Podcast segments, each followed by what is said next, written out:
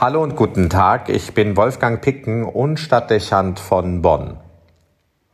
Immer wieder hört man den Satz, dass in diesem Jahr alles anders sei als sonst. Wir kennen diese Formulierung bereits aus dem vergangenen Jahr. Die Corona-Pandemie hat alles auf den Kopf gestellt. Es ist leicht nachvollziehbar, dass dieses Wegfallen alter Gewohnheiten viele Menschen verunsichert, auch verängstigt. Zumindest strapaziert es die Nerven und fordert es zusätzliche Kraft, weil man sich konstant auf Neues einstellen oder sich zumindest erheblich umstellen muss.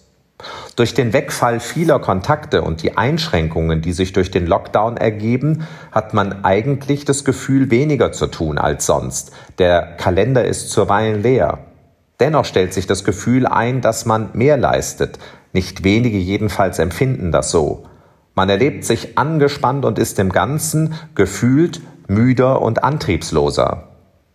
Auch wenn man sich nicht sicher sein mag, ob die Regelungen des Lockdowns an der richtigen Stelle ansetzen und man die Unzufriedenheit darüber teilt, dass die Impfungen in Deutschland deutlich langsamer verlaufen, als es in anderen Ländern der Fall ist, so scheint aber doch die Hoffnung berechtigt, dass sich die augenblickliche Lage noch im Verlauf dieses Jahres entspannen wird.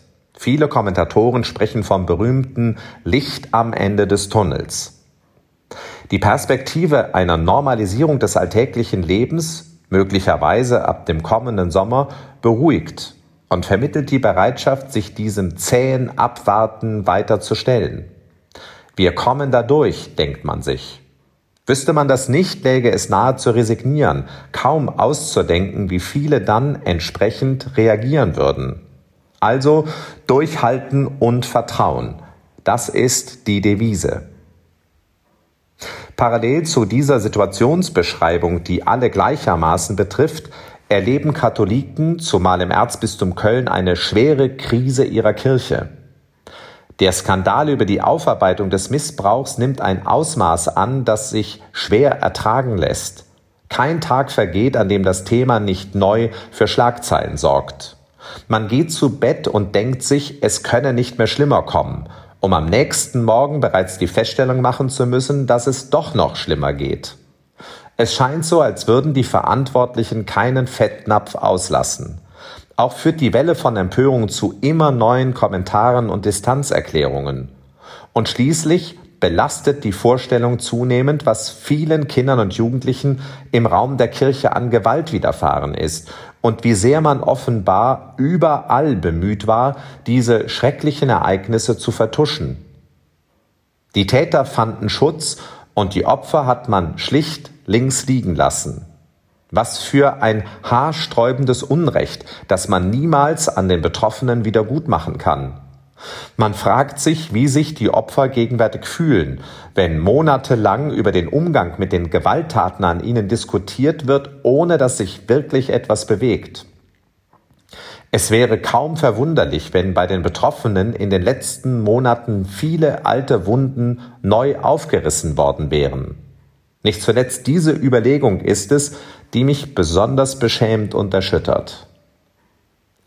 Alles das bleibt nicht ohne Auswirkung auf den Glauben. Nicht nur das kirchliche Leben ist tief in die Wurzeln erschüttert. Die Dauerkrise, und daran scheinen die Verantwortlichen viel zu wenig zu denken, belastet den persönlichen Glauben des Einzelnen. Wer annimmt, diese gegenwärtige Lage zeige nur Auswirkungen auf die, die bereits distanziert sind und bewege diese zum Austritt, irrt sich. Selbst wenn es so wäre, sollte es die Handelnden belasten, denn der Verlust von Menschen kann der Kirche niemals gleichgültig sein. Er steht im Widerspruch zum Auftrag des Evangeliums. Aber dieser Dauerkonflikt und das tägliche Bombardement mit schlechten Nachrichten rauben inzwischen vielen sonst sehr Überzeugten die Glaubensfreude. Es ist schwer, Empfindungen aufzubringen, die mit der frohen Botschaft noch in Verbindung stehen könnten. Verständlich, dass nicht wenige das Gefühl haben, sie würden in ihrem Glauben erstarren, im Vertrauen schwanken und seelisch auf der Strecke bleiben. Keine einfache Situation. Da erscheint es wie eine Fügung in den Worten des Paulus aus dem Hebräerbrief, die für die heutige Messfeier vorgesehen sind, die Worte zu lesen. Glaube ist Feststehen in dem, was man erhofft und überzeugt sein von Dingen, die man nicht sieht. Die äußeren Erschütterungen dieser Tage können Anlass sein zu zweifeln und den Glauben zu verlieren. Vielleicht aber sind sie auch Aufforderung, uns losgelöst vom kirchlichen Schein noch tiefer in der Hoffnung zu verankern und enttäuscht vom Sichtbaren der Kirche auf das Unsichtbare in ihr auszurichten. Keine einfache Aufgabe, aber vielleicht die Chance dieser Krisenzeit. Am Ende, so beschreibt es das heutige Evangelium, in dem Jesus den Sturm auf dem See zur Ruhe bringt, sagt der Herr zu seinen Jüngern, Warum habt ihr solche Angst? Habt ihr noch keinen Glauben? Also lassen Sie uns darauf vertrauen, dass der Sturm irgendwann vorübergeht und lernen wir in der Not, worauf es wirklich ankommt. Wolfgang Picken für den Podcast Spitzen aus Kirche und Politik.